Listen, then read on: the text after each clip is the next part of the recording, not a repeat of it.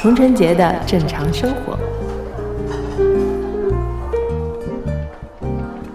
Hello，大家好，欢迎来到童晨杰的正常生活，我是你们的童掌柜。那今天呢，又到了我们非常受欢迎的读信环节。那今天呢，来到我们读信的这位嘉宾啊，也是一位非常重量级的社会学的专家。我们有请沈一飞老师。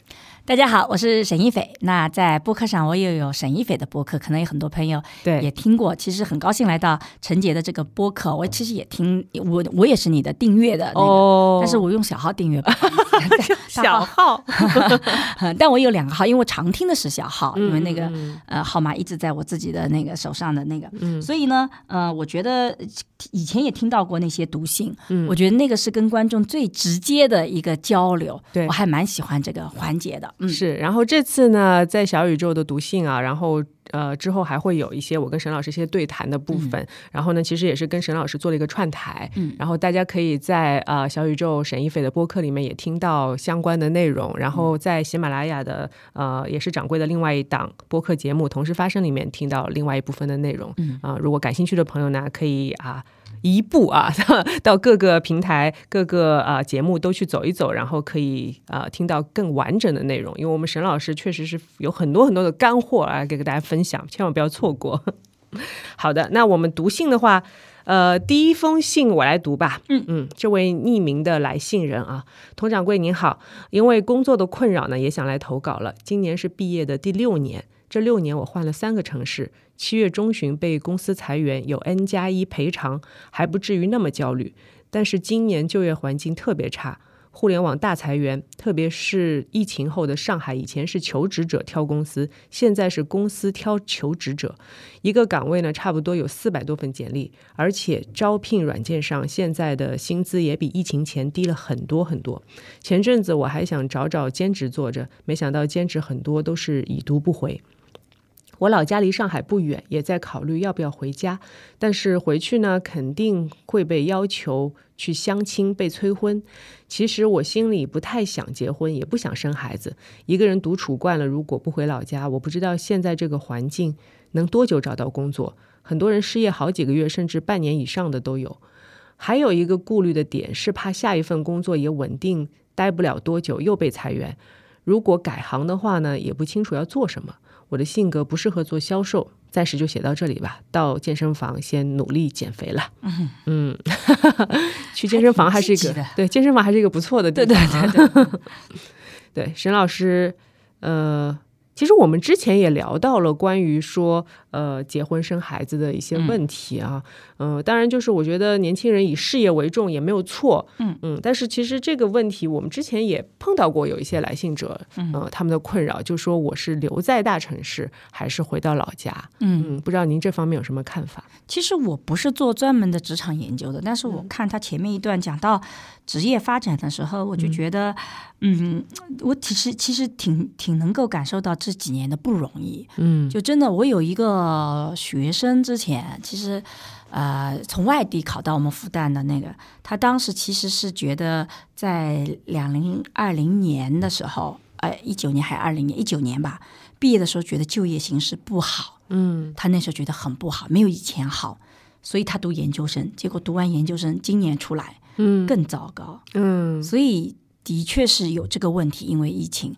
但是我特别想讲的是，我二十多年来了，我觉得啊，每一次你看以前，人们本能的归因都是以前比现在好。嗯，那如果这样来推断的话，今年可能就是你未来几年最好最好的时候，因为竞争永远越来越激烈。对，但即使是在我那个时候毕业，我们那个时候其实是真的是有时时代红利的。嗯。但是即使在有时代红利的情况下，我记得我身边也有很多人抱怨说，以前是安排工作的啊，分配工作的，现在要我们自己找，真的还不如前几年怎么怎么样，今年是怎么怎么困难、啊，今年竟然要我们自己找，就是每一年好像都有这样的抱怨。对，那基本上就可以预计，今年也许是未来 竞争最不激烈的那一年了。嗯所以我自己觉得还是要咬紧牙关去度过这个关口。嗯就是想想看怎么去解决。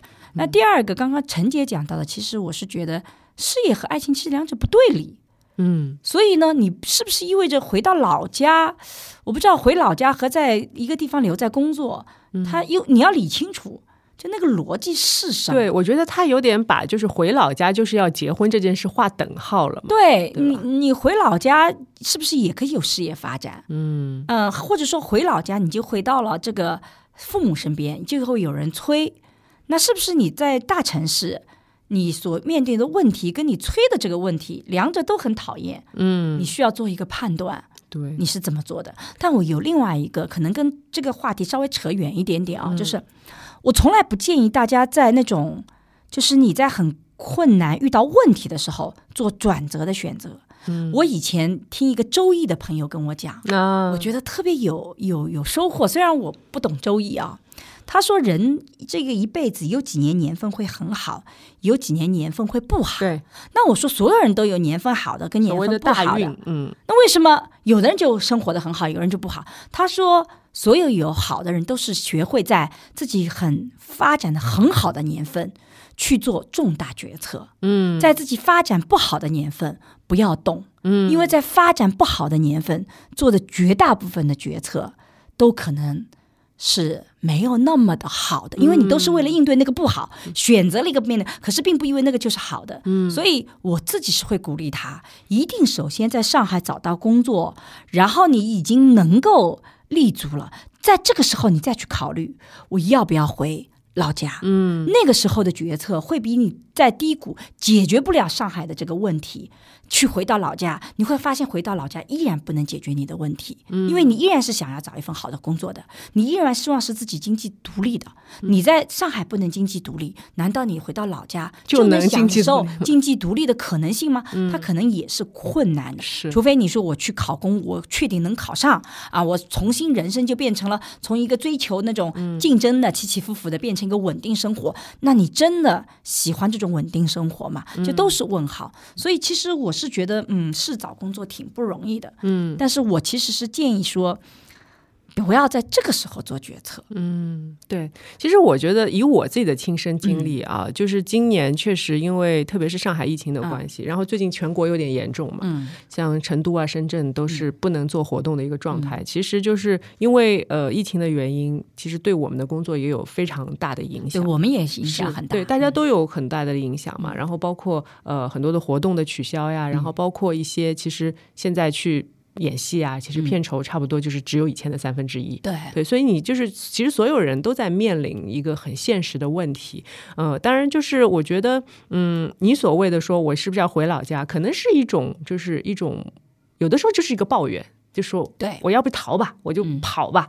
但是逃避呢，我们都知道，OK，逃虽然有句话说什么逃避可耻，但是有用啊。对，有用。啊但是你，我觉得这个话的就是最最终的一个点是在于说你到底要逃多久？关键是你要逃什么，你得想明白了。对，你逃的是什么？你逃的是那种竞争感，那是不是就意味着你其实不喜欢竞争感？嗯，但你如果到了老家，你觉得生活很稳定，你一点都没有意思。嗯其实你发现你喜欢的就是竞争感，你逃掉那个东西，很可能就是。嗯你最终自己其实很想要的，只是你承受不住你想追求东西带给你的压力了。嗯但那东西是你想要的，这个就很麻烦，你得想明白自己到底逃什么。是，但是我觉得生活有压力也很正常吧。你回老家就没有压力吧，对吧？其实也不是必然，而且你就是既然选择在大城市念书，然后留下来工作一段时间，我相信大城市带给你的魅力也好，或者说你在大城市所得到的一些格局感啊，包括人脉啊，嗯都是你所要向往的。你要想好自己未来的。发展，你是不是想要跟着呃比较先进的城市去一起的往前走？嗯，还是说我就我就我就回去，我就相对的去慢慢的去推进我的事业？就是这个，我相信，嗯、年轻人的话，我觉得还是应该挑选一些比较相对冒险性有一些的这样的选择，而不要去太过的安稳。要看性格。我们很多年前做过一个关于幸福的城市比较研究。嗯，我们当时是把城市分成一线、二线、三线、四线。嗯，就是根据它的那个，比如说呃，这个经济的这个地位啊，直辖市是一线的啊，这个跟那个，然后还有一些经济发达的深圳，当时也算在一线了。然后有二线城市，比如说很多的省会城市经济发展好的。嗯，然后有三线城市，有四线城市。我们做的都是城市啊，没有做农村。嗯，然后我们就发现说，其实，在不同城市里生活的人，恰恰聚集了最多的对于这个方式认为是幸福的群体。嗯，比如说在四五线城市，我们有几个纬度，嗯，就会发现稳定被他认为是幸福的，这些人更容易聚焦在四线城市；而在一线城市，更多的认为竞争，我有成就感，是我容易幸福的。嗯，所以其实选择一个城市，不是说选择是不是一份高薪的工作。它其实是意味着你选择了一个你想获得幸福的生活方式，嗯，你不要矛盾那个东西，嗯，就你选择喜欢的是竞争所带给你的成就感，结果你选了四线的城市，你会非常的不适应。但如果你觉得稳定对你来讲非常重要，是你幸福感的基础，嗯，那你又选了城大城市、一线城市啊，各种要竞争，你得打破头脑你才能够往上走的，那这个就不合适你。嗯，所以我自己是觉得没有城市的好坏，嗯，你回家也好。好到大城市生活，它没有好坏，只有你的底层逻辑跟这个城市的底层逻辑是不是吻合？嗯，我个人就觉得，我就特别适合城市，嗯，就是特别适合上海这样的城市。我们老家也是属于那种经济条件都很好的，我每次回到家里就会觉得待一个礼拜我会很舒服，嗯，但时间待长了，我就会问。那整天吃吃喝喝，我干嘛呢？我干嘛呢？我刚开始觉得像没头苍蝇一样，我不知道那个。然后我妈就说去走走亲戚啊，好久没见。但是走了以后又觉得。这种寒暄，嗯，它它意义在哪里？我不断会去追问这个东西，所以我就清楚的知道，我我是要生活在一个大城市里，我是追求我的意义感的，我不见追求那个竞争，但我追求我的成就感、价值感。这个东西我在我的老家，他没办法给我获得，但他能给我休养的这个时间。嗯，所以如果我觉得很累了，我回老家啊，这个。这个非常的安静，对吧？所以你要知道你的幸福的底层的逻辑体系跟那个城市要不要匹配。嗯，如果不匹配，那你就要选择改变。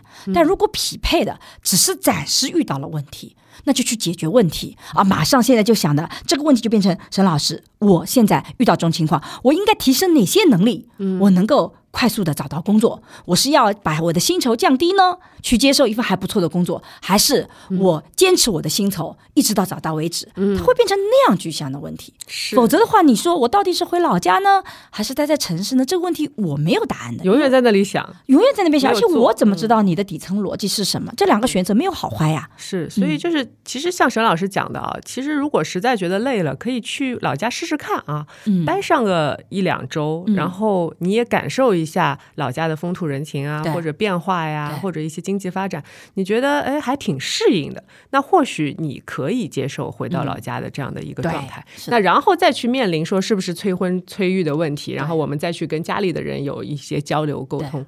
那如果说呃你觉得待了一两周之后，就像沈老师一样，浑身像蚂蚁在爬，嗯，那不如就回来吧，就继续给自己打点鸡血，然后。就去面对那些问题，嗯，其实就是我们人生都每个阶段都会有很多问题需要你去决定的，对的。然后就说，呃，但是我觉得以这位来信者的作风啊，什么写着写着信就去健身房去了，还是比较积极的，对的。所以我是建议他就是。对自己更有点信心，对。然后有的时候呢，就是 我我一直跟 K 哥说，因为他有段时间也是长期接不到戏，没有工作啊。其实做演员是尤其加完再见爱人一，对，就是更加 就是甚至于有有一些平台都会因为说，哎，你的风评不好，我们就不用你了这种情况。就是我就跟他讲，黎明前的黑暗，当你觉得哎呦你受不了了，我实在是受不了这个情况了，但是。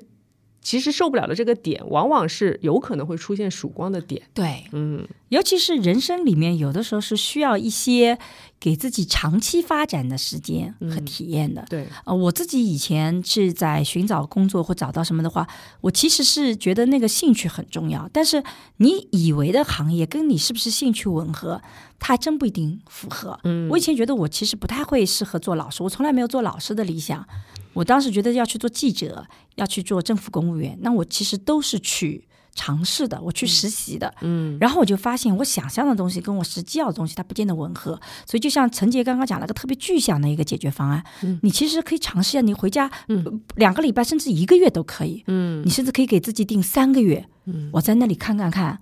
我的状态会是什么？这是一种找到自己本我的那个。还有一个就是，我觉得他做的很好的，就去健身。嗯就在空下来的时间，我能不能我为我的未来发展做一些准备、嗯啊？去考个什么证啊，或者去学个什么东西啊？这也是一种解决问题的方式啊。我觉得这些都是有的，但你一定要很清楚的知道你到底问题在哪里。你老在犹豫不决，很麻烦。嗯，是，如果想不清楚的话，我觉得像沈老师说的，就是做一些自我提升，其实是最根本的解决的办法。就是不管你在哪里发展，其实你自己变得更好，永远是不变的千古的定律。嗯嗯，好吧，那非常感谢这位来信者啊，我们来看看下一封信。好，那下一封信是我来读，对吧？对你来读吧，也是一位匿名的来信者。嗯好。啊，第第二封信呢是一个，也是一位匿名的来信者。他说：“掌柜好，我刚毕业参加工作不到一年，不确定是不是被领导咸猪手了。哇，前天他说我吃完早饭在楼梯间遇到他，他借着我打招呼的同时，很重很重的从肩膀到后背摸了我一把，我当时愣住了，没有任何反应就走了。他不是我直属领导，我平时也没什么接触机会，只是我和他的工作部门日常需要对接。我在国企工作，基本不太忙，所以他每天都会来我们的办公室和大家唠嗑几次。啊，别的姐姐也都正常的和他聊天捧他的场。在这件事情发生之前，他对我没有什么异常的举动，他偶尔也会对别的姐姐嘴上占占便宜啊，甚至有一次他说今天裙子真好看，好想摸一把之类的。这两天他再来我们办公室，我就装作忙，不看他，也不主动搭搭话。我不知道是不是我敏感，我不搭理他以后，他反而会突然吓我一跳，或者在我不理他的时候，主动要和我聊几句。以前我对他笑脸相迎的时候，他看都不看我的。我私下问了关系比较好的、工作了十年的同事，他说这个领导在单位没听说过有作风问题，可能他并没有骚扰方面的意思。他还认为这个领导后续突然吓我一跳和聊他主动 Q 我，是以他的方式进行解释。而且如果以后遇到这种事情，可以可以通过他的关系私下找对方聊聊。迄今为止，这个领导没再过分的举动。这个同事开导完我以后，我比较能以平和的心态对待这个男领导了。掌柜可以聊聊同事相处的大原则和方式吗？我也很害怕和担心，如果他下次再咸猪手或者更过分，我怎么保护自己？哇，这个事情真的是，嗯、我觉得对于女性来说是一个非常敏感的事件，对啊，而且是就是就是在工作场合，如果碰到这种事儿的话啊，就是我也不知道我会怎么反应啊。但是我觉得就是，嗯，沈老师，我们刚才也聊到了一些关于身体接触的东西嘛，就是如果你觉得这种接触不舒服的话，嗯特别是异性接触，那我觉得肯定是有问题的。嗯就是嗯，什么，包括一些言语上的呀、之类的。我觉得就是，首先，我觉得这个领导他可能会有一些不太好的想法，或者说他没有到那个程度，但是只是说他觉得哦，以他领导的身份，相对来说，对于女性员工，他有一种。掌控的感觉，所以他觉得他可以比较肆意的去用言语来挑逗你也好啊，或者用一些就是肢体上的接触，这个是我觉得是非常深恶痛绝的一件事情啊。嗯。我觉得这个可能性是存在的，嗯。但是也存在另外一种可能性。我自己早期在刚刚工作的时候，我遇到一个也是同事，但不是我们学院的，就是我们在一场这个有的时候有学术交流，然后吃饭，然后他坐在我旁边，我就发现他每次跟我说话一定要靠得很近，嗯，就他的那个靠得近，已经让我觉得说话有必要靠那么近吗？不舒服了。嗯虽然有点嘈杂，可是我们讲的话也不是别人不能听的，没有必要的那个，所以我会觉得，嗯，我就想往旁边靠靠。但是我后来发现，他跟男的讲话也是这个的，就等于说他是一个本能的习惯动作。跟你讲话的时候，身体就很容易啪啦，他就往你身边靠了来讲话，甚至，嗯，我后来发现他有的时候还会有一些从后面来跟你讲话的东西，但他是不是有恶意？嗯，他是不是真的有骚扰的意图？我觉得那一定是打个问号，不能一棍子把他打死。嗯，那我觉得这个人碰到了一个很好的同事，那个同事其实在告诉他说，从一般来推断，他不见得有这样的一个想法，嗯，只是他的身体的距离，他对身体的判断跟你是不一样的，嗯，尤其我们用到五六十岁的男性，嗯，那个不是遇到。尤其是我们碰到五六十岁的男性，很多五六十岁的男性，他会觉得拍拍你的肩膀，拍拍你的背，甚至拍拍你的后脑勺，都会觉得这是一种我向你表达友好的方式。嗯但是在二三十岁的人里面，我们在身体边界上其实比以前的人是要大的。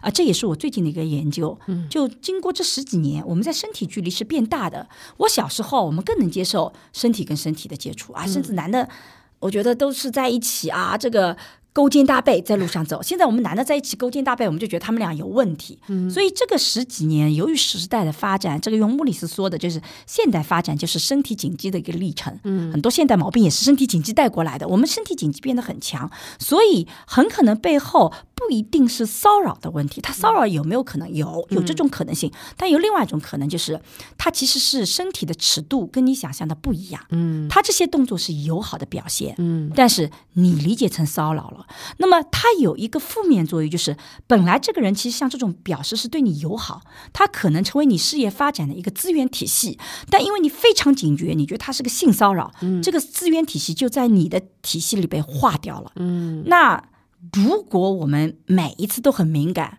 很可能我们划掉的资源体系就会越来越多。这也是我们在做女性研究的时候，这也是我们在做性别研究的时候发现，女性在整个工作领域，她不会去积极的用那些资源体系。嗯，当有人对你表达好感，你就开始担心他是不是爱上我了，我就主动切割了。那这样子的话。你怎么能够再往上走呢？你在发展的时候，一定是要遇到赏识你的人的。但是这个赏识的人，你要求他每时每刻都说话很到位，不能有那个，你可以有这个要求，但问题是你遇到的有些领导，可能他真的这个理念上跟你是不一样的。所以我觉得他的。嗯他的同事做得很好，给他解释了。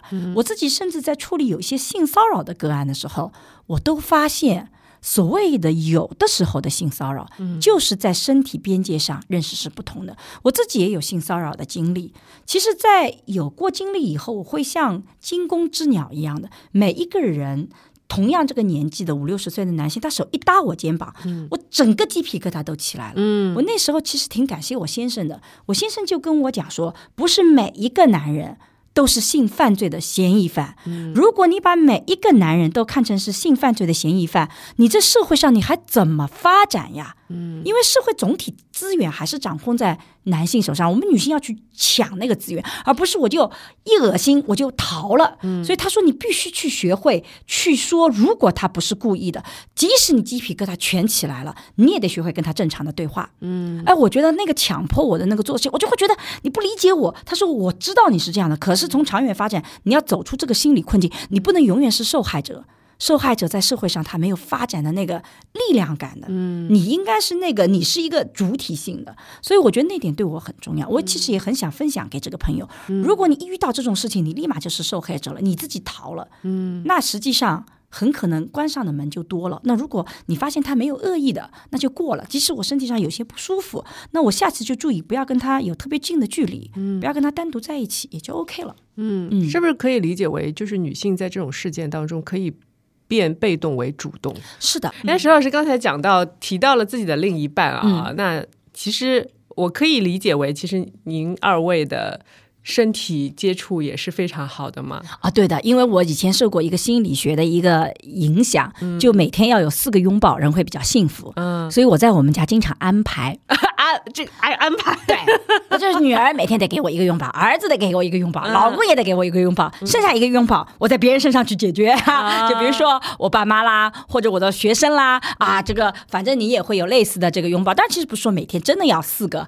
而是说你应该有定期的拥抱。尽量多的跟别人有身体的接触。跟那个不是尽量多跟别人，而是尽量多跟你喜欢的、对方也喜欢你的人有身体拥抱，或者有这种接触、啊，经常会拍拍肩膀啊，然后见面好久不见就有个拥抱啊，因为你知道对方喜欢你，你也喜欢对方。如果你不喜欢对方，对方或者你喜欢对方，对方不喜欢你，都是一种骚扰，都是一种打搅。所以我自己在交往很多朋友关系的时候，我首先会去判断这个人的身体的边界。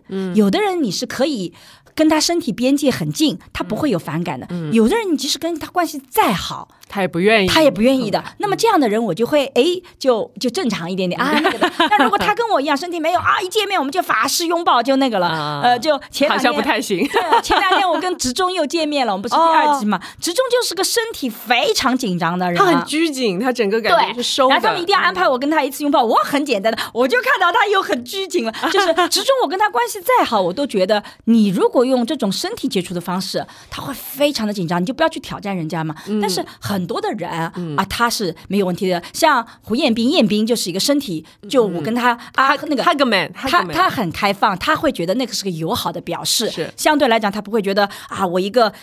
年纪比较大的女性去拥抱他，会让他觉得有不舒服的，所以我会去判断。嗯，但是我觉得那种保持身体的那种接触性，对亲密关系是非常非常重要的。所以有的时候，而且我有很不好的习惯，比如说我睡觉，我一定要旁边摸到人。哦，就如果我半夜醒来摸不到人，我立立马就醒了。但如果摸到人，我可以很快的睡着。嗯嗯。所以你会有一些不好的习惯，所以我觉得身体性对我来讲很重要，很重要。我我很高兴的是，我先生愿意配合我这一点，因为他原来是一个身体不那么喜欢碰触的。哦。就你碰他，他会很紧张，他不能理解为什么睡觉之前一定要拥抱一下，就床上抱一会儿，然后才能睡觉。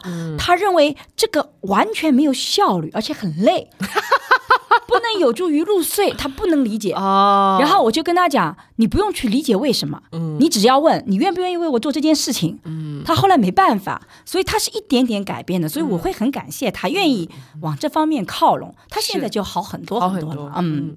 另外一个的话，呃，就是您会不会建议，就是嗯，但是我觉得主动沟通。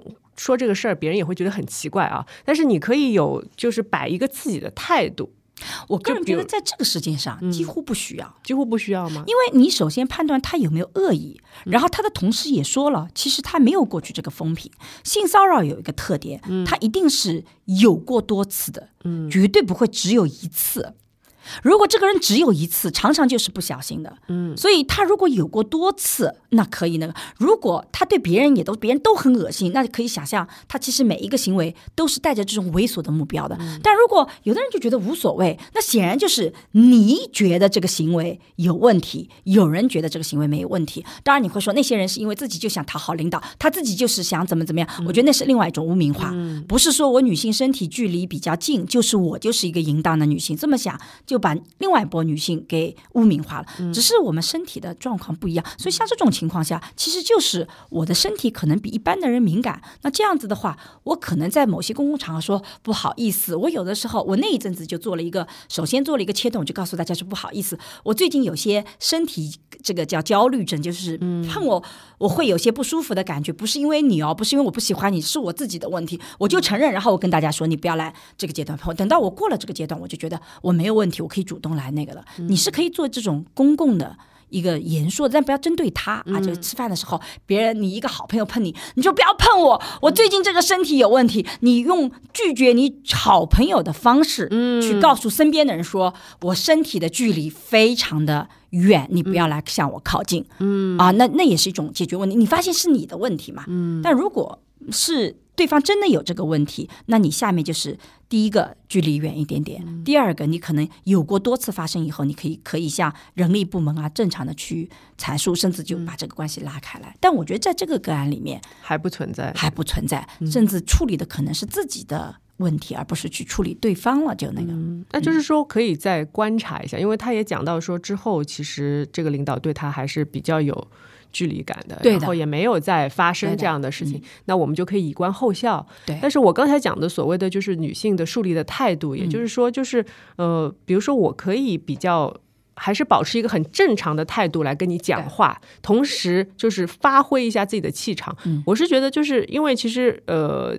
作为女性，其实，在生活当中多多少少都会碰到一些呃不合理的身体接触啊，或者说一些言语啊什么的。可能当时，比如说有些男生他会比较相对比较随便的去呃做这些事情，你会觉得不舒服。但是这个时候，我的经验是，就是你还是保持你的气场。对，你要保持你的气场，然后你很正常的去跟他做对话。你不是说我这个哎，我害怕要死，我什么也不敢了，我就是就是突然变成一个弱小的小山羊，然后不要把自己想象成这受害者了，你还是可以有反击的嘛。对，就是你的你的态度很重要，就是你一定要义正言辞的跟他说一些非常理性的话，然后包括谈工作就谈工作，然后谈事情就谈事情，然后这个时候他也会感受到你的态度嘛。对，那这个时候大部分男生可能会觉得说，哦，我好像似乎刚才是不应该这样子，就他会有一种感觉。对，然后日后他再跟你相处的话，就相对来说他会用一种比较平等的态度来对待你。是因为其实，在职场上的话，就像您刚才说的，可能男性资源他掌握的比较多一点，所以对女性来说，可能特别是作为男领导的话，他觉得哦，可能所有的女员工相对来说都是我的某种资源，就是我可以。就是一想到说，我可以去从某种程度上去掌控一些他们的呃一些自由也好，什么也好，就是可能有的时候他也不是有那种心，而是说我需要彰显我的权利，嗯，我的 power，嗯，是这样的情况。但是如果就是女性在碰到这种事情上，她能够立足于自己的位置，对，同时我又在工作上很正常的表现我的能力的时候，我相信领导会感受到。这位女员工，她是一个独立的存在，嗯，而不是说依附在我的权力下的这个位置。我自己是觉得，有的时候面对权力跟我们平级或比我们下的人，我们会更容易做到义正言辞。在职场里比较大的问题是我们遇到领导，这个是那个。所以我自己这几年一直在倡导每个社会。我一直在倡导，每一个企业、每个单位都应该建立一个反性骚扰的机制。嗯，因为反倒是存在反性骚扰的机制，我相信像这位读者，他的那个恐惧感反倒会小。嗯，因为如果万一发生，我有人来帮我解决。是，所以呢，我就再等等看，你到底想怎么样？哎，有如果有，我就可以把你告了。其实有那个机制，它既保护女性，也保护男性的。否则，男性很多不小心的行为，就立马就变成。啊，你可能有性骚扰，为什么？因为一旦发生，没有人保护我，我女性不得不打起十二分的戒备心理去预防这个事情。杆子打死。所以我是能理解这个读者为什么他会有这样的戒备心理，是因为一旦发生，我女性能被保护的几率太小了，所以必须从源头上我就要去切断可能性。所以如果存在反性骚扰机制，反倒就是说他碰了我，我看看看到底怎么一回事儿。如果有问题，我可以到一个机构去登记啊，然后我可以继续观察，我有证据。有问题，有人会来保护你，你反倒会更理直气壮。而对男性来讲，那他的尺度说，哦，原来这个是不合适的啊，那我知道下面改一改，或者即使有，我也能讲得清楚问题，不会说我女的就一直防着男的，把每个男人都看成是可能是色狼的存在啊，男的也会不舒服的。我就跟你很友好的拍一下，你就把我看成色狼了，性骚扰在男人眼前，那性骚扰者这就是色狼嘛？嗯，那我也不是啊，你有必要把我想的那么坏吗？男人也会很受伤，所以。其实这个反性骚扰的机制的存在，它对男女两性都是有好处的。嗯，而现在之所以我们大家都变得那么的敏感，其实恰恰是因为这块保护机制没有了，所以导致我们双方都变得嗯比较的。有些这个过分的这种矫枉过正的这种行为出现了，所以我是能理解他的。但是从个体角度讲，我会建议他啊放轻松一点。但从社会制度来讲，反倒是我觉得这个不是个性骚扰的个案。嗯，但是性骚扰机制的存在，对这个个案本身，它恰恰是有价值、有帮助的。它是有帮助的。对，所以会让你就更加的嗯，就如果有人帮助我，那我就可以坦然的说，我等等看。到底是怎么一回事儿？是，所以其实就有一个相对公平公正的这样的法规，或者说是公司的一些规则在的话，那我们双方其实对他都会有一个界限，有一个底线在这里。那就是大家在一个底线里面做事，就不太会发生就是所谓的误会嘛。对的，对吧？然后还有就是，我觉得对于女生来说，她可能会比较担心的是，就是女生经常会因为会被受到一些嗯不舒服的身体接触，然后责怪自己。嗯，他就会觉得，哎呀，是我是不是我太招摇了？是不是我之前太讨好他了？是不是我穿了个裙子，嗯，才会遭受到这样的对待？嗯那在这方面，你觉得沈老师应该怎么样去调整自己的心态？其实呢，第一个呢，就是你遭到什么样的对待呢？跟你的穿着之间哦，我们有的现在呢，就走的有点，就是比较。极端，嗯，好像我们一定要证明你的穿着跟你所遭遇到的对待一点关系都没有。嗯，我自己是学两零零二年就开始学系统的社会性别研究、女性主义，但实际上我们的确认为我怎么穿着跟你对我的态度，嗯。其实是就你我没有给你权利，嗯。就我穿的暴露，完全不是说跟你没关系。嗯权利是那个的。但另外一方面，穿着的这个一个表现，有的时候的确会造成一个误解，嗯。就是会觉得你穿的暴露，你的身体的开放程度比较高，嗯。所以如果一个穿的像老师一样的人，我会觉得他的身体可能会比较的。保守，所以我就尽量不要去喷他，免得他反感。但你穿的那么暴露，可能你的身体的接触的啊，我就很愿意来拥抱你，因为我会判断你是这样子的。所以呢，他有的时候会造成判断的误解，但是这种判断的误解常常是对友好的判断误解。唯一出现问题的就是，当一个人他穿着很暴露，但他本身身体的边界非常强。这种冲突很强的时候，就很容易出现，就对方是友好的一个，就是无意识的，但你也会觉得那个是骚扰。所以其实我是觉得，我一定要再次强调一下，我穿成什么样，并不意味着给你任何的权利嗯来做啊、任何的事情。都没有这个权利，但是我同时也要从个体角度跟大家讲说，有的时候你的穿着会使得我们判断相关的非这种骚扰行为的时候，可能会也会产生误解。嗯这种误解也是客观存在的。我们这几年我已做了很多视频来讲反性骚扰，讲我穿成什么样跟你那个的。所以今天我想从另外一个角度也讲一讲，相对平衡一点。其实那个误解也存在，但我并不是说你身体距离小你就一定要。这个把自己就穿得很薄起来，不是的，而是说，如果你穿着很暴露，但你又不希望别人来碰你的时候，你其实是需要发出主动的信息，嗯告诉对方，我其实那个，比如说别人想拥抱的时候，等等。我不喜欢拥抱，我不太喜欢身体接触。我虽然你是友好的，但我也不喜欢。嗯这样你就可以预防很多的问题。所以你需要再有一个标志体系符号，让大家去了解你的身体边界。嗯所以我在这里我再次强调一下，因为现在被刚的真的是很，这个在网络上被经常被一句话不慎就被批的很厉害。嗯我们绝对是强调说，你穿着跟别人给你的这个行为，它之间没有相关性。但我想说的是，如果我们的穿着跟主流的想法是不一样的话，那你希望别人对你的判断不是用你的穿着来判断，你一定要再加一个。象征体系也好，符号体系也好，去告诉对方，或者是语言的表达，这样子可以避免很多误解的产生。嗯但如果真的是骚扰的发生，那大家一定要清楚的记得，跟你的穿着一点都没有关系。我们在研究里反复讲，性骚扰和性无关，它和权利有关。嗯我在两零零四年就写了文章，性骚扰和性无关的其实是和权利有关的。嗯所以大家不要想象成性骚扰是因为这个人喜欢你，或者不是的，是因为他可以动手。仅仅是因为他可以动手，所以跟你的穿着一定是没有关系的。但是误解的性骚扰，就是本来其实没有性骚扰，只是说那个他常常倒是跟 穿着有那么一点关系，因为我误判了，我自己我自己有的时候也会有这种判断。我刚刚。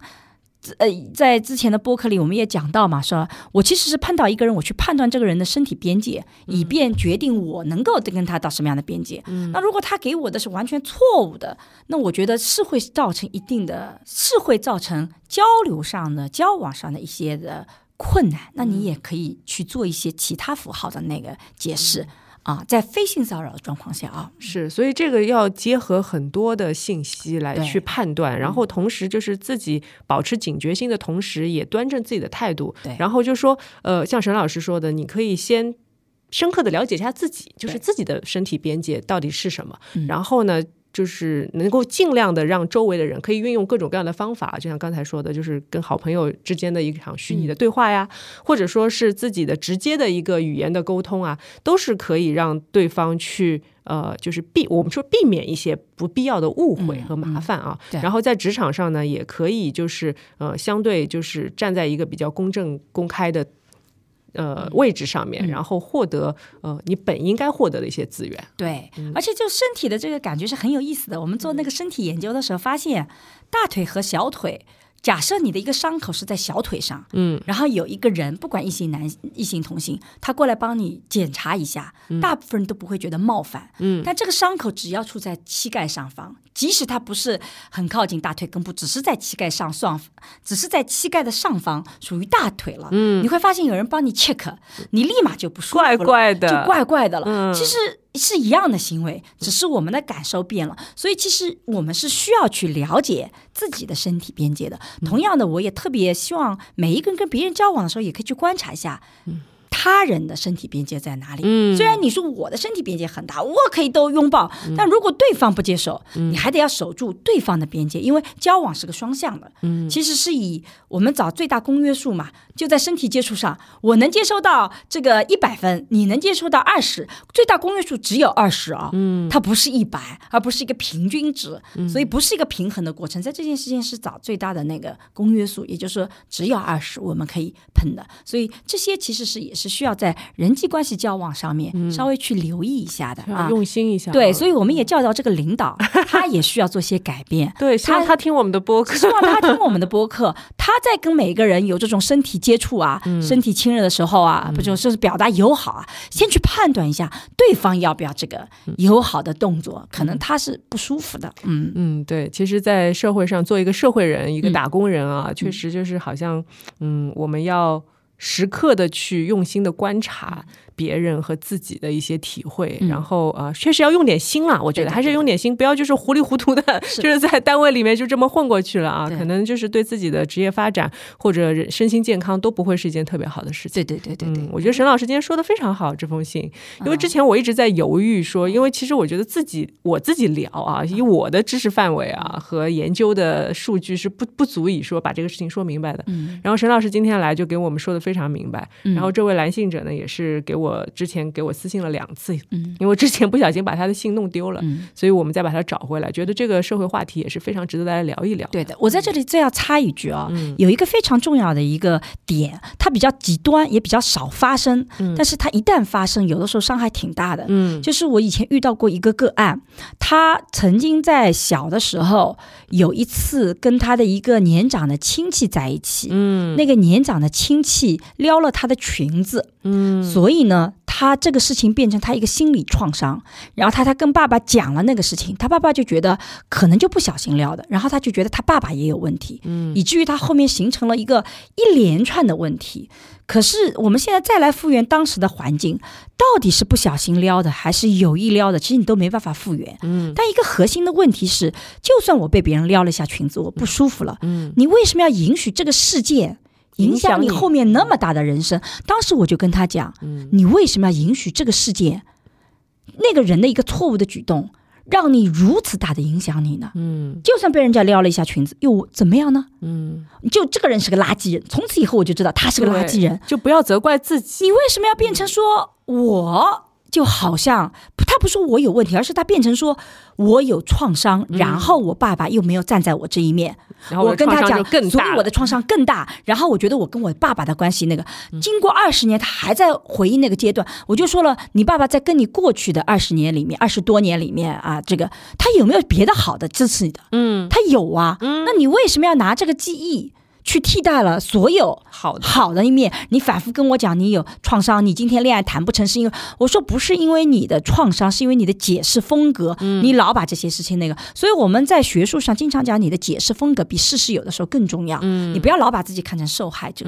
所以在这里也是扯开去一个题外话啊，但我觉得这点挺重要。我觉得很有用。就不要把那些小小的一些问题，它可能真的很大，但是你不要把它变成伤害自己的武器。你得学会用新的诠释风格，就那个哦，我通过这个事情真真的是垃圾。我爸竟然到现在都不知道我那亲戚是垃圾，我比他更早的看到了那个亲戚就是个垃圾。嗯，这是同样一个事件的诠释。这个时候你就会发现，你就变成一个智者了。嗯，你比你爸更早的认识到某个人是垃圾，对不对？多好啊！是，但是你变成说我爸没有支持我，我爸对我这个就漠视了，所以我有心理创伤，一直到现在，哇，那个就比较麻烦啊。是，就是就一句话嘛，不要用别人的错来惩罚自己。对对对，你可以去，有的时候我们就有一些简单粗暴的评评价或者判断去、去说这个事情。如果这个事情给你带带带来的伤害很大的话，那我们就给他下一个定义，对然后让自己可以走出来的定义。对对对因为这个人其实也不是跟你没有关系，对的对吧？所以我们对主要是为了我们自己好。是，就是为了自己好，你要对一些事情做一些对自己比较偏向性的一些判断。对对，我们可以有一些个人化的判断，就是在这个时候来使用它啊。是。好的，那我们这两封信也读的差不多了，然后非常感谢沈老师啊，今天受益匪浅，我没有没有都收到了很多我也的很开心的聊天，很嗯多的新的信息，然后和观念，啊。然后啊，记得呃要去沈一斐的播客，然后也来嗯。呃一起来听我们串台的节目，然后给我们支持。我听说您的播客也是，其实很多的呃期数是你们两个人一起来聊的。大部分是我们两个人，因为这个播客早期设定的时候就是我们俩一起聊天，嗯，然后有的时候会把朋友拉进来啊，像这一次就是我、我的我的朋友，前面有几次都是他的朋友嗯来聊进来，所以相比较而言，我觉得还是主要我们两个人聊，嗯。嗯，那你觉得夫妻播客的话，就是你们俩做播客的，就是过程当中会不会产生一些分歧？比如说对主题啊、一些话题啊，我们经常会吵架的，吵架就很跟很多人在播客里吵架吗？也吵架，我们还直播了吵架。哦就我就是说那个不要剪，嗯因为我们是全家人的聊天，嗯，然后我先生在一个观点上跟我们三个人都不一样，然后他就会突然就很生气。然后呢，我就说把这段保留下来。我又问他可不可以保留，他说好像也可以保留。反正我那一刻就是生气的，嗯嗯，那我觉得也没有问题。我们俩录了录也会有那个吵架，它跟我们日常聊天很像。嗯，就我们日常聊着聊着，我们也会吵架。有一次我们聊家庭教育一个主题的时候，嗯一开场我就不知道为什么他都是反问句，都怼我。然后录到二十分钟的时候，我跟他讲说，好像今天咱们这么录的话，整气场不对场都是吵吵架，我们停掉吧，下次再录。然后下次再录之前，我就放那个之前的录音时候，嗯他说我那天就是对你不满，所以我好像坐下来这些就是想怼你的，就那种。哦他也会承认的，然后也会有我看着他很不爽的，比如说他喜欢就放个电脑，然后我一谈到什么东西，他马上就去百度这些词汇，嗯，我也就特别不能忍受这个点。然后有的时候他会拿出手机来百度或什么，然后我就跟他讲，那不行，你放在那里，我的情绪夸夸夸就上来了，所以我们也会去做很多调整啊、所以我们会去，但不多，大部分时候我们俩都是属于那种。还比较和谐的。对我们俩，因为经常聊天，不是为了播客聊天，我们以前就是每天有半小时聊天，然后我们经常聊那个。反倒因为录播客，我们觉得录播客的时候没有我们私底下录更好玩。嗯，第一个就是他有的时候经常会用这种冷的带色的笑话，我坚决不允许他，他经常不能理解。我就说公共传播跟私底下不一样，那个，但他会觉得我说听的人，有的人会觉得很接受，嗯，有人会觉得被冒犯到，因为我们对于这一块的。这种理解是不一样的，对。所以他有的时候一说我就说打住，我看你的眼睛知道你下面要讲 什么笑话了，就打住。这个是那个。第二个呢，有的时候会聊一些政治不那么正确，或者我们觉得是 OK，但我们大概率想象观众可能会觉得有问题的点、啊，比如说我们有的时候很嗨的聊这个生孩子有多好的时候，我就跟他讲打住，再往下去，哎肯定要被人骂了。了，说你们催婚催育了。然后啊，他说，因为他很喜欢小孩子，他就觉得人生没有孩子他不完整。嗯，我就跟他讲，这种观点一出去一定会被骂死的。但他真实的想法，因为他真的很爱孩子，嗯嗯他不仅爱自己的孩子，就是我我们之前做一个沈一斐和商建刚的那个家庭教育账号，我们可能大家有朋友已经发现，我们有个新的账号叫沈一斐和商建刚，嗯在讲 B 站是吧呃，在 B 站和小红书都有嘛。这个新账号，它里面我们就讲到一个真实发生的故事。他在飞机上，因为一个小孩子哭很吵闹，我们那个是长途飞机啊、国际旅旅行十几个小时，然后那个孩子必须要抱着站着才不哭。嗯，然后因为那个是一个阿姨，就是把他从国外带回来，他不可能十几个小时都站着。我先生真的真的就是帮那个阿姨，嗯，抱那个孩子。哇，站在那个空姐那个操作台那边，嗯嗯站四个小时，天哪，那这样我可以睡一觉。他当然主要也是为了我可以睡一觉，但他也的确是。就很很喜欢，而且孩子也喜欢他，所以他喜欢孩子。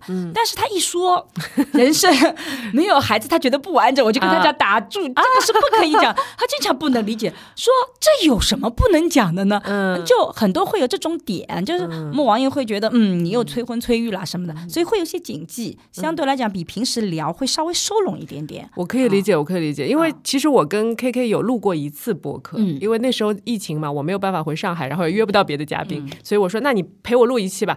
然后呢，他就开始就是。因为可能我们俩的节拍吧，平常聊天还行，到了正式录的时候呢，一个是他开始会有点紧张，嗯因为那个手机一放嘛，就开始啊，就是你说的话全部要录进去了，录进去了，就这种感觉。然后他比较不能放松。另外一点呢，他就开始聊一讲一些我平常觉得很幼稚的他说的玩笑，你知道吗？然后这个男生都有这个问题。觉得好幽默，自己好幽默，然后我就经常觉得打住这个公共场合，对，我就觉得很无聊。然后我就说，这个是播客，这个不是 就是线下有别的观众，你需要现在去把他们逗乐，对吧？对对对不需要这个东西。就别人可能就是想进来听一些内容，或者我们俩之间的一些相对比较干货的东西。你说一些很无聊的笑话，说了十分钟，我觉得你简直在拖慢我的进度，你知道吗？然后就后来就说，我再也不跟你录了。他说我再也不跟你录了。对，所以我觉得你们这个还挺好的。我们这个播客一开始的时候，纯粹就是觉得，反正我们俩每天都聊天嘛，那就靠放个手机就就把它公开出来，好像觉得也没什么大不了。但是很有意思的是，很多人听我们的播客，他有。一个另外的感受是觉得哇，原来夫妻之间可以这么聊，嗯，因为我跟我先生属于大量观点都完全不一致的，就我们不是那种一致性很高的，我们很多都不一样，嗯，但是二位又都是高知，所以理论系统又很对，完整然后我们。会非常完整的去阐述 为什么我觉得你这个我不那么赞同是什么点，他会觉得那个。然后，但我们在不这样的就观点不一致的时候，其实我们不吵架的，我们常常吵的是一些。比如说有些情情绪我有了，比如说他他一一聊他就开始拿手机啊，在那个我就会火大，其实跟那个聊的东西没有关系，所以我很多人会觉得啊，原来全这个两个人是可以夫妻是这么聊天的，包括后来我们有全家的聊天，聊心灵奇旅的电影啊，最近我们聊什么元宇宙啊，聊这个我们看的什么这种仪式感的，我们拍了照片仪式感的书，哎，很多人也会吃惊说啊，原来家庭也可以这么聊天的。哦，所以你们有的时候会同步的去看一些电影或者书对吗？，是的，我们全家经常是一起做这些事情的。哦，啊尤其哦这个很珍贵，对。我们女儿最好最近正好在家嘛，在在在国内的时候，所以我们就会邀请她录制。她也在我们播客上有很多粉丝，一听到她来就特别兴奋。她今年十八岁了嘛，就但她哦从十六岁开，十六十七岁就开始跟着我们偶尔会参与一下。她很有自己的想法，跟我们也不太一样，所以她有时候会顶她爸，就那种。我们就啊三个人顶她爸的时候，我们就特别高兴，就那种。嗯啊，那特别好。其实它呃，就是您的播客其实已经开始形成了一个家庭的这样的概念在里面。对，但不多，因为嗯、首先是女儿呃很忙碌，她不可能经常来参啊，与。学业的问题。学业啊。第二个呢，就是也得有合适的话题，嗯，所以我们也并不希望说这个就变成一个啊展示我们家庭的，我们没有这个想法，只是有些话题，我觉得找他来聊特别有意思，嗯，比如说前一阵子有一个那个哎那个红狐狸的那个故电影叫什么来着？就有个红狐狸的叫青哦那春变形记。对对对，《青春变形记青春变形》记我看了，嗯我就觉得他聊的比我好，嗯，包括我们以前聊心灵奇旅的时候，有好多细节我没有关注到，嗯，他关注到了，他那个角度就会让我觉得哇，还能这么看，特别有收获、啊。然后我们前一阵子聊元宇宙，我就很吃惊，我儿子对于游戏的认识，当然也有人说啊，是不是儿子网络成瘾？但是我觉得年轻一代他，你不让他玩游戏，他社交没有话题，所以哎，我觉得嗯，他有自己的这些想法。我觉得还挺有意思的，就那个啊，对，就像我们小时候玩俄罗斯方块，也可以玩几个小时吧，对吧？啊，他能自己管好，做点该做的事情就可以了嘛，对吧？嗯。那我们听沈老师讲了那么多，嗯，美满的家庭生活啊，但其实我们经常吵架，我们全家人都会吵架。这个吵架跟美满不是一个事 我很怕人家就觉得我们就以前有综艺节目说，我跟桑老师是不是一起去参加那种综艺节目？嗯，我说如果我跟桑老师在综艺节目里，很多人会觉得他不够爱我，我觉得一定会有这种攻击的，因为。他对我的爱不是表现在那种什么给你端茶倒水啊，给你那个，他吃饭的时候不会去考虑到你的。他对我最大的意义是在在于我遇到任何一个问题，我觉得他都能帮我解决。嗯，就那种安定感非常重要。我们家遇到的任何事情，我都能给他的，包括我们家亲戚的遇到的各种事情，他都会一手帮我摊平。我觉得那个很重要的，但他在很多综艺里面可能就呈现不出来。所以所谓的好的夫妻，就像我们回到刚刚那个话题，就你看到他很多吵架，但你没有看到。后面很多的相互支持的那些时候，因为那些时候它是偶然性的，它既没有办法在综艺里呈现，我相信 K K 也一定有那种你很低落的时候，嗯，它能让你笑的场景。啊，对，这个是他的本事，对不对？然后他最近我叫他舔狗，因为他真的很舔，没 没事就说老婆你好好看呀，老婆你好厉害呀，就是那种我说你能变变些词儿吗？就是有点有点腻。你看多好啊！我们经常就觉得学会了，我觉得他学会了，学会了。对，然后沈老师，我也想就是跟您探讨一下啊，因为嗯，就是我们俩目前亲密关系都还比较顺利嘛，然后确实有一些年轻的呃，特别是女孩子，我觉得她对于进入亲密关系，首先她会有一些恐惧，嗯，然后另外一点就是不知道如何下手这个事儿，还有就是比如说女生啊，尤其是就是比如说判断一个男生喜欢你，嗯。或者是不是想跟你好好的在一起发展一段关系的时候，就是性也会占据一个比较大的一个篇幅嘛？嗯，所以这方面你能不能聊一聊？其实我在二零二零年做了一门社会学的爱情思维课以后。就很多的朋友非常喜欢我们这门课，我们这门课解决很多人的问题，每天都收到，直到今天我们这门课还很火，一直有人买，然后一直有人跟我们沟通，然后有人觉得失恋的时候这门课帮助了他走出那个失恋困境，嗯，也有人一直告诉我们，因为上了这个课以后脱单了，因为我们其实在打他的逻辑，你为什么觉得要那个？也有人会说进入不了那个啊，进入的关系，也有人会觉得中间他有遇到问题的时候，因为这门课他现在走的比较顺，但是我们在中间也遇到很多问题，发现。是我们社会学的爱情思维课解决不了的，就是底层的身体的问题。嗯，其实很多的人他之所以不能进到亲密关系里面，他有个非常重要的就是身体，他不能接受另外一个人。嗯，他不是说去遇到一个跟我身体合的人，而是他自己的身体跟所有的人。都断绝了，他在身体上会呈现一种“你不要靠近我”的概念。嗯，某种意义上说是没有性魅力，但某种意义上是说，其实是他自己也没有做好准备。嗯，有的人会跟别人都处成哥们儿，再往下走，他的那个身体不行，他立马就不行。所以我们在二零二一年又做了一门沈一斐的性教育课。嗯，这是给成人的。性教育，我们希望大家能够去言说性，不是说你要在公共场合言说性啊，这个现在很难，连我都做不到。但我们希望你在亲密关系里，你能够去坦诚的面对自己的很多问题，嗯，然后去坦诚我的身体是不是真的存在我自己没有想到的一些东西，因为身体的东西它不是你在意识层面的，嗯，所以我们专了专门做了一门沈一菲的性教育课，这门课程我们做的胆战心惊，因为。它实在是这个尺度太难把握了，是。但我们很高兴的是，这门课出来一年了，几乎是零差评，嗯，就没有那个。这个真的，我们觉得自己特别不容易，因为之前那个那背后的那个问题，一个是身体的问题，第二个是很多人在性方面。有个愿意和不愿意，但有的时候我们的表达愿意和不愿意，常常背后有更多的影响因素。嗯，比如说有人说我愿意跟你发生性关系，我把自己给了你。嗯，但这个观念一出去，性就变得非常的沉重。嗯，就是对方如果跟你发生性关系，就必须要承担你所有的人人的未来的所有责任，而你自己把自己等同在。好像我的价值最大价值就是性了，那一旦这个东西被辜负了，他就会走不出来，哦，他就会很容易出现问题。是，但是你越是这样的想法，他越容易被辜负，嗯，因为你看得太重，而对方没觉得这么重，所以这个很容易那个。所以我们也力图去解决类似这样具象的问题。年轻的现在的姑娘里面，对这一块现在问题很大，尤其是我们很很有意思的发现，很多男性。现在也积极的承认啊，很主动的承认说。我也有很多这方面的困惑。哦，男性的问题会是什么？对，男性的问题是在于他会对自己的欲望开始觉得是有罪恶感的，嗯，有耻感的，就是羞耻感的，是不是因为大量的通报的关系？我不知道，这个就是因果原因，我们就不知道了。他会觉得有耻感，然后他会觉得有的时候我跟另外一个女性，我不知道什么时候是应该表达对他的这种性欲望的一个时候。就比如说谈恋爱谈了半年了，嗯，我有一个男。同学就跟我讲说，他第第一次谈恋爱的时候，他觉得半年是个很合适的时机，嗯，然后他就跟女朋友表达了这样的想法，结果他被分手了，因为女朋友觉得你满脑子都是这种事情，嗯，那他在谈第二个的时候，他熬了一年，结果也被分手了，因为女朋友觉得你可能在那方面特别差劲。我在你面前是没有吸引力的。每个人的时间线不太一样。对我，你你为什么对我的身体一点好奇心都没有？兴趣，我都安排出去旅行了。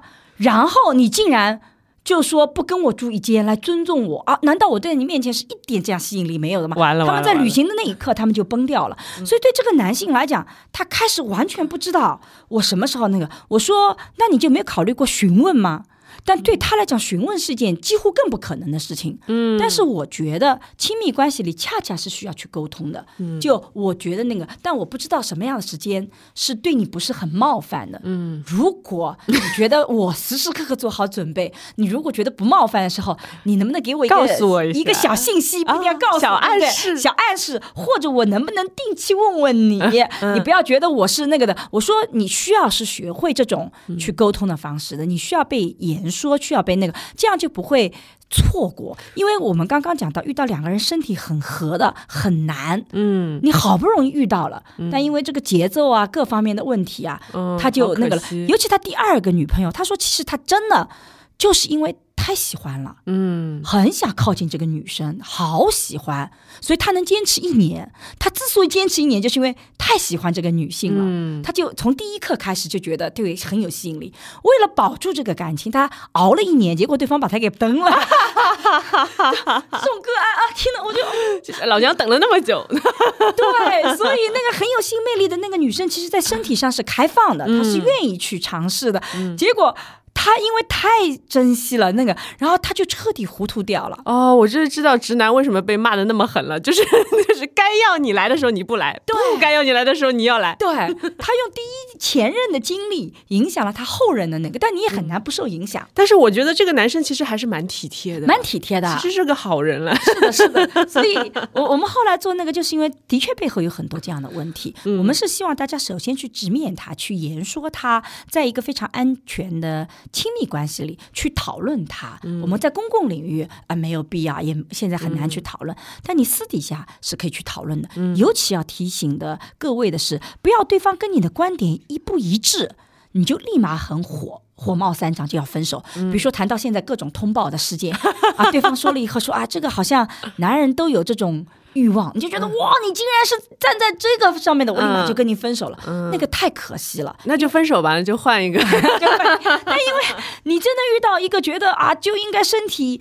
隔绝的很很严重的，你很可能在长期的婚姻关系就会觉得，自己的欲望也是得不到满足的，你又会抱怨，所以不如我们啊，原来你是这么想的，嗯啊，为什么这么想？你就多点好奇心嘛，不要那么多的价值判断，这是我们社会学爱情思维课里反复讲的。刚刚这个陈姐讲到，为什么差异很重要？其实接受差异的一个最基本的一个方法是不要对差异进行价值判断。嗯，不要去评价他。你一旦价值判断了这个事情，你就接受不了了，对吧？他本来是说你吃饭的时候他就不给你夹菜，那这就是他习惯。但你一旦把它变成说你不爱我，所以你根本就关注不到。你妈来的时候你就给他夹菜了那。你可以跟他讲啊，我喜欢别人给我夹菜，。然后对吧这个男生就觉得，因为我妈是个弱者的，嗯，那你不是要平等吗？嗯，那我就觉得平等的人是不需要帮他夹菜的。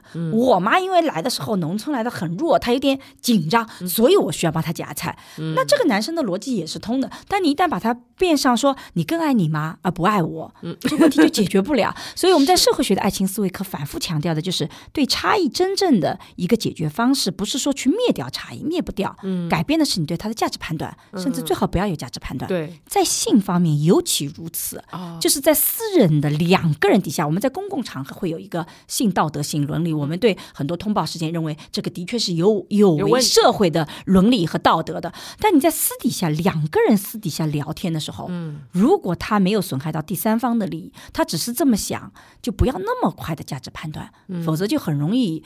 就是大部分直男都会被我们干掉，对对对，所以我们就是，其实就是就事论事嘛，对，就不要说这个人轻易的去判断这个人怎么样，因为构成这个人是怎么样的，他的一个整套体系其实是非常复杂、非常丰富的。你不是说某一件事情就可以判断你一个人是怎么样。对。当然就是我们说就是要识人，他其实你也是可以跟他在交往的过程当中，通过很多的小细节去感受到的，也不不一定说一定要通过那个。那个事情去去做一个完全的对这个人的一个否定，对。对吧？我在社会学的爱情思维课里专门提了一个很重要的观点，就是你在交往亲密关系的时候，你要排除 Mr. Wrong，而不是找 Mr. Right。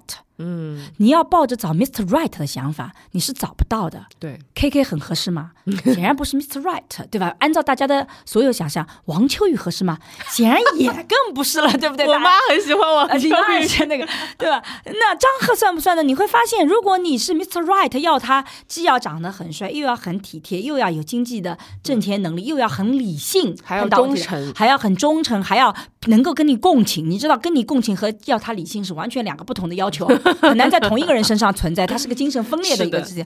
你是找不到 Mr. Right，但你要清楚的知道哪些人是我的 Mr. Wrong，我坚决不能碰。嗯，那这样你就能保护自己。我们也给大家一些具象的怎么去排除 Mr. Wrong 的方法啊、在课程里。但实际上，我想讲的就是，你对自己要什么东西和不要什么东西，你要越清楚清晰，你其实就更加那个。陈姐有一点做的特别好的，就是因为你对自己要什么和不要什么，你是比较清楚的，所以你被称之为人间清醒、啊。我觉得这一点是特别好的。嗯，是。那沈老师的这这门课叫什么？啊，叫社会学的爱情思维课，嗯，社会学的爱情思维课。刚才讲到那个性方面的那个叫沈一斐的性教育课沈一啊斐的性教育，也是在哪里可以？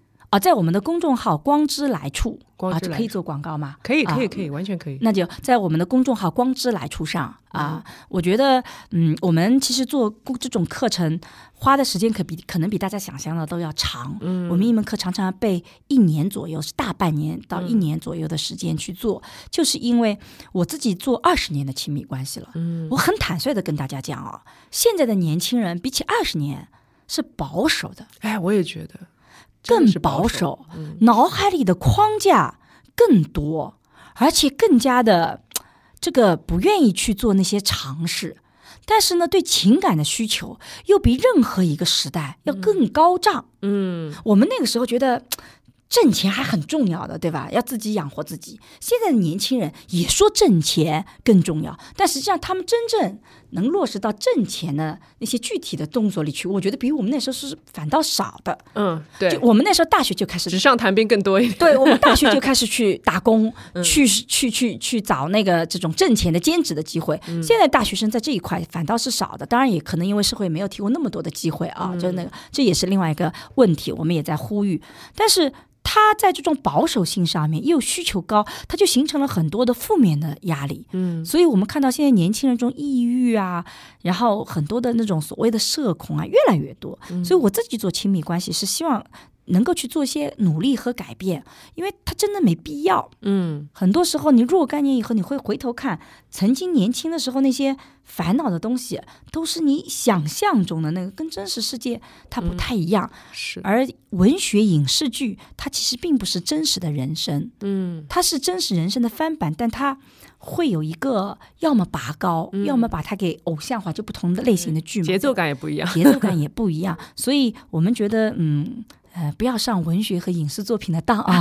大家要回到真实的世界里，对真实的人要有相爱的，而不是爱那些很抽象的、完美的那个形象。这就是为什么去做这些课程，也包括二零二零年为什么要走到公共媒体的一个很大的一个这种努力的这个驱动力吧。嗯嗯，好的。那在这里呢，也给大家安利一下沈一斐的新教育课哦，。谢谢谢谢谢谢。然后我觉得我刚才听到了一点点，我就觉得应该是还挺有用的，然后可以给大家开发一条一条比较新的思路吧。啊，得对的啊对，，就有的时候你就是思维比较僵化呀，陷在某一种观念或者传统道德里面的时候，试着打开自己的思路吧。然后我觉得会让自己觉得更宽阔，同时也可以找到真正的那条逻辑线。是的，是的，是的。尤其是我觉得，我其实，在来的路上也听啊、呃陈姐的播客，我觉得你的播客有一个挺大的一个特点，就你真的是蛮清醒的，嗯而且你自己的经历，就是你的国际视野，你的那种大格局，其实非常有助于年轻人，就不要聚焦在那种鸡毛蒜皮的事情。嗯，你要看一个更大的局。我觉得这个在陈姐身上是很明显的。谢谢。啊，包括我们在看《再见爱人》，在几个嘉宾里，你的那个大的框架是最清晰的。其实人生大框架清晰以后，方向就会对。中间里面会遇到一些问题，可能就是需要去调整。方向再对，我们人生依然会有低谷的。是，依然会遇到挫折的，那肯定。依然会遇到那个你都会失恋的，失恋又不见得一定是不好的了。对，我觉得离婚也不见得是不好的。一个人陪伴你走过一段时间，到一个阶段，发现突然他变了，不合适了，不合适了，或者他嗯，怎么以前没发现过他垃圾一面，而享受了他好的一面，突然发现他垃圾一面，你不要了他，我觉得也很正常呀，对不对？对。因为有的人隐藏的很好，他让你享受了他五年的好，而六年的好，十年的好，甚至二十年的好，嗯。但突然有一天你发现。它里面有垃圾的一面，是你绝不能忍受，那也不要，所以它没有那么的可怕。但是方向对，你的努力就有意义。但如果方向错了，很多人方向错了，聚集在特别小的，那真的有的时候越努力败得越惨，越努力都没有转机，我就觉得那个特别可走怕。岔路了啊！对对对，这是为什么？我觉得陈姐的播客，哎，那种这种格局高屋建瓴的还挺好的啊。谢谢谢谢。对好了，我们今天的童晨节的正常生活就到这里啦，对感谢沈老师。好，I just started